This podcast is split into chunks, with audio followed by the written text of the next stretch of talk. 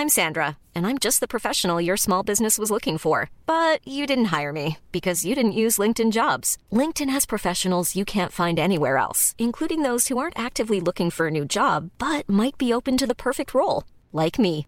In a given month, over 70% of LinkedIn users don't visit other leading job sites. So if you're not looking on LinkedIn, you'll miss out on great candidates like Sandra. Start hiring professionals like a professional. Post your free job on linkedin.com/people today.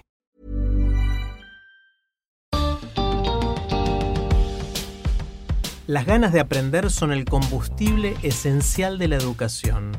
¿Cómo podemos entonces despertar en nuestros hijos el deseo de aprender?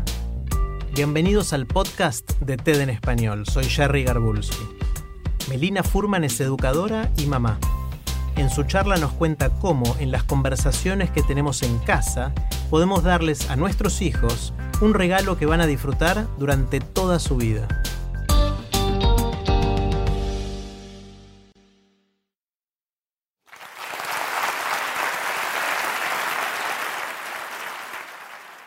Hacen las lombrices para respirar abajo de la tierra? Eso me preguntó el otro día uno de mis mellizos de cinco años, cuando estábamos jugando en casa en el jardín y de repente se asomó una lombriz de uno de los canteros. Los chicos hacen preguntas como estas todo el tiempo. Y en general, ¿qué pasa? Se nos pasan de largo. Si justo da la casualidad de que sabemos la respuesta, ¿qué solemos hacer? Se las decimos, ¿no? Y ya está. Pero en general convengamos, no las sabemos. ¿Y ahí qué solemos hacer? Les decimos, bueno, anda a buscar, o no sé, o pasamos a otra cosa. Pero yo creo que en esas preguntas curiosas de los chicos hay una enorme oportunidad que podemos aprovechar. Desde hace casi 20 años me dedico a la educación. Trabajo con escuelas, con maestros, con directores, tratando de potenciar lo que pasa en el aula para formar chicos curiosos, con pensamiento crítico y preparados para la vida. Y desde hace cinco años también soy madre. Y en estos años de charlas con madres y padres amigos y conocidos, todos me hacen siempre la misma pregunta. ¿A qué escuela me conviene mandar a mis hijos? Y por supuesto que elegir escuela es un tema muy importante. Podemos hablar de eso un rato largo. Pero creo que en esa preocupación por la educación de los chicos tan centrada en la escuela, en el afuera, hay algo grande que nos estamos olvidando. Algo que muchas veces se nos pasa por delante de la nariz sin que nos demos cuenta. ¿Cómo los educamos en casa? Y con educación en casa no estoy hablando de enseñarles a portarse bien en la mesa, decirle gracias a la abuela o compartir con los hermanos, no. Tampoco estoy hablando de sacar a los chicos de la escuela y educarlos nosotros mismos, claro que no.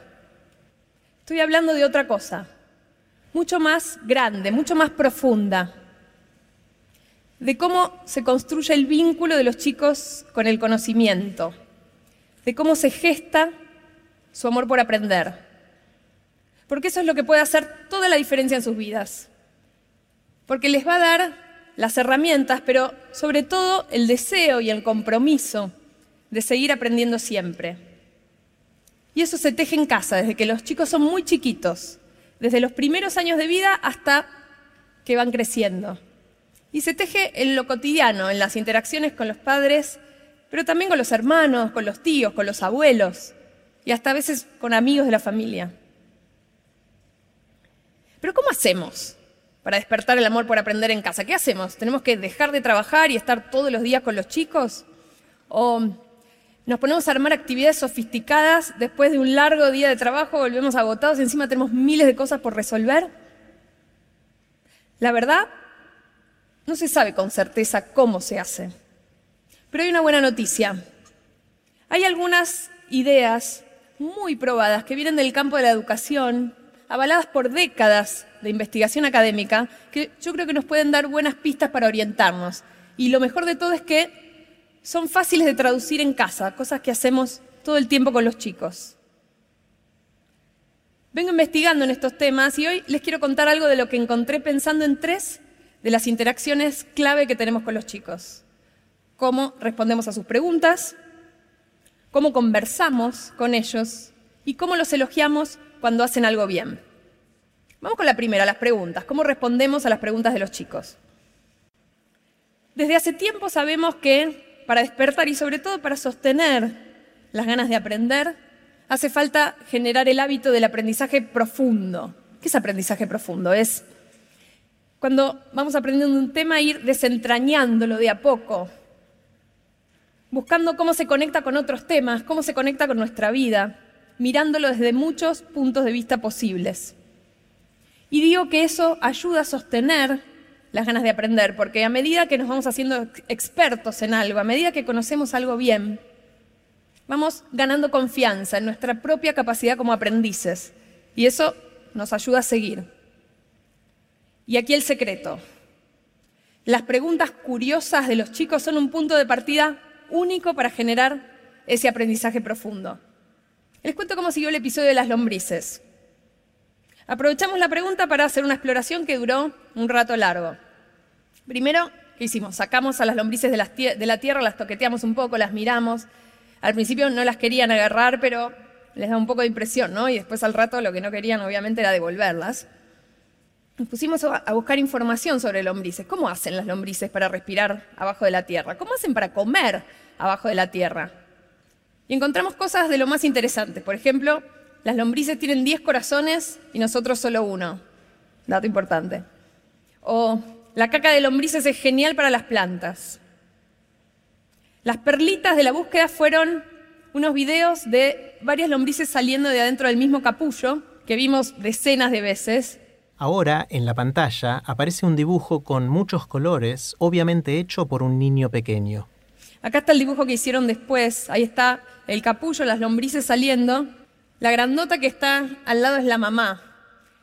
Está la parte de ficción, ¿no? Porque las mamás lombrices a sus crías no las cuidan ni un poquito, pero me daba como no sé qué romperles la ilusión, así que no les dije nada. Después, a uno de mis hijos se le ocurrió preguntar, ¿y cuál es la velocidad de una lombriz? ¿Cuán rápido puede ir?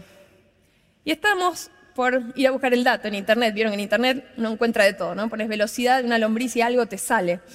Y entonces dijimos, ¿Y si lo medimos nosotros? ¿Cómo se hace para medir la velocidad de algo? Y se nos ocurrió hacer una pista de carreras para lombrices y ponerlas a correr. La verdad que la carrera muy bien no funcionó, porque las lombrices no se dieron por enteradas y no iban para el mismo lado. Es más, la pista estaba seca, entonces las lombrices no resbalaban mucho, que digamos, y entonces mis hijos iban tratando de ponerles unas gotitas de agua a cada lombriz para que resbalaran mejor y de paso, ¿no? Tim le dan un empujoncito a la suya para que llegara antes. Esos 11 minutos de estar con el cronómetro en la mano, alentando a la lombriz para que llegara, fueron memorables. Esas fueron las cosas que a nosotros se nos ocurrieron hacer con las lombrices en ese momento. Podrían haber sido otras, claro. Porque lo importante no es tanto qué hacemos con los chicos en particular, sino ir tirando de la punta del ovillo esos temas que nos dan intriga para ver a dónde nos llevan, como una aventura, como en un juego compartido. Y cualquier tema vale, incluso si no tenemos mucha idea, porque no se trata de enseñar, sino de contagiar el amor por aprender. Y para eso no siempre hace falta saber. Yo de lombrices justo sabía algunas cosas, no lo de los corazones, pero sabía. Pero los otros días vinieron mis hijos, por ejemplo, con un montón de preguntas sobre las guerras de la independencia. Un tema que yo estudié, todos ustedes también, ¿no? miles de veces como alumna y que nunca entendí demasiado, es más, siempre me pareció aburridísimo. Y aprender con ellos sobre eso fue todavía mejor, porque me permitió desempolvar un tema que yo tenía lleno de telarañas, muy olvidado, y reconectar con mi propia curiosidad. Para mí ese es uno de los grandes combustibles que me hace tener ganas de hacer estas cosas con los chicos. Y el otro gran combustible es verlos a ellos aprender.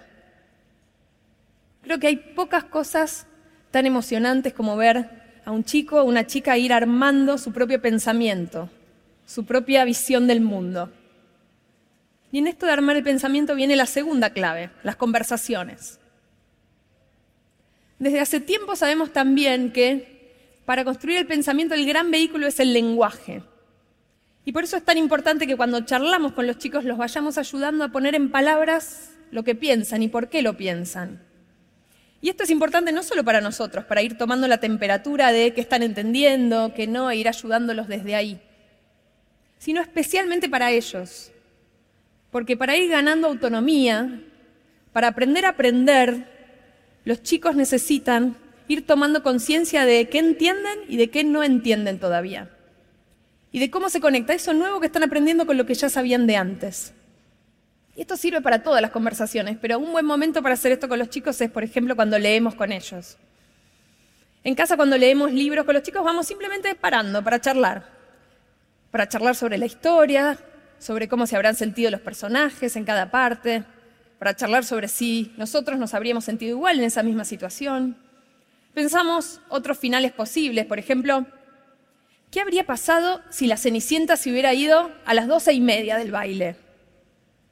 O pensamos si les recomendarían ese libro a otros chicos.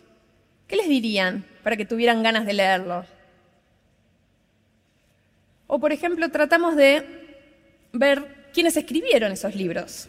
¿Ya habíamos leído otro libro de ese autor o de esa autora? ¿Se parece en algo a este que estamos leyendo ahora? O nos fijamos a quiénes están dedicados los libros. El otro día, por ejemplo, un libro decía a Toto, mi fiel compañero de aventuras. ¿Quién sería Toto? su perro, su hermano, su mejor amigo. Y hacemos esto también para que los chicos se vayan dando cuenta de que los libros y cualquier obra, como una película, una obra de teatro, un cuadro, un invento, no están hechos por superhéroes, sino por gente de carne y hueso, como ellos. Aprender puede ser hermoso, pero también puede ser muy frustrante y requiere mucho esfuerzo, porque tarde o temprano nos vamos a topar con alguna situación que nos cueste, algo que no nos salga tan fácil y va a haber que seguir. Y para eso necesitamos estar motivados. Y acá viene la tercera y última clave, los elogios. Y esta me encanta porque creo que es la más fácil de implementar, pero la que todos hacemos al revés. ¿Qué hacemos las mamás, los papás, ni hablar de los abuelos cuando los chicos hacen algo bien? Nos elogiamos, ¿no? Con las mejores intenciones queremos que ganen confianza, que estén seguros, que estén motivados. Y les decimos cosas al estilo, qué bien, sos súper inteligente, o qué genio, qué genia que sos. Pero lo que la investigación muestra es que no todos los elogios ayudan, es más, que algunos hasta pueden ser contraproducentes. Hoy sabemos que cuando elogiamos a los chicos por su talento, por su inteligencia, los chicos empiezan a elegir cosas más fáciles, cosas que no los desafíen tanto, se tiran a lo seguro. Por un lado porque no nos quieren defraudar a nosotros, pero también porque no quieren defraudarse a ellos mismos, a la imagen que están armando de sí mismos. Por suerte, cuando elogiamos su esfuerzo pasa lo contrario. Por ejemplo, si les decimos, qué bien, se nota que trabajaste mucho, o cuánto que practicaste, los chicos siguen eligiendo cosas que los desafíen cada vez más porque los ayudamos a que se sientan en control del proceso. Uno no tiene control sobre cuán talentoso es en algo, pero sí sobre cuánto se esfuerza para lograrlo. En casa yo me volví un poco fanática de estos elogios al esfuerzo y mis hijos ya me descubrieron. Entonces cuando hacen algo bien suelen mirarme y decirme, me esforcé mucho, ¿no, mami? Si lo pensamos, Despertar el amor por aprender no es tan distinto de ser cazadores, al acecho, de esos momentos de oportunidad donde podamos aprender junto con los chicos. Y no digo que sea tan fácil, y tampoco digo que podamos hacerlo todo el tiempo, pero creo que si lo hacemos al menos a veces, podemos marcar una enorme diferencia. Y yo descubrí que eso genera momentos de encuentro familiar entrañables, maravillosos, que son de lejos mis momentos favoritos de todos estos años.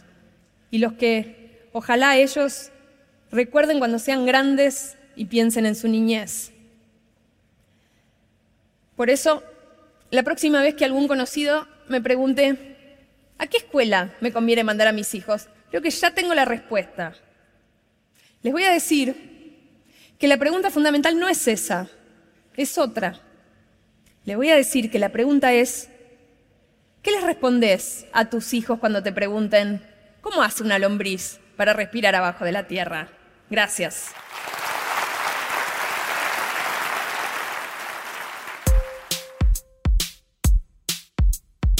Para que no se pierdan ningún episodio de TED en español, suscríbanse en Spotify, en Apple Podcast o donde prefieran escuchar. Soy Jerry Garbulski y los espero en el próximo episodio.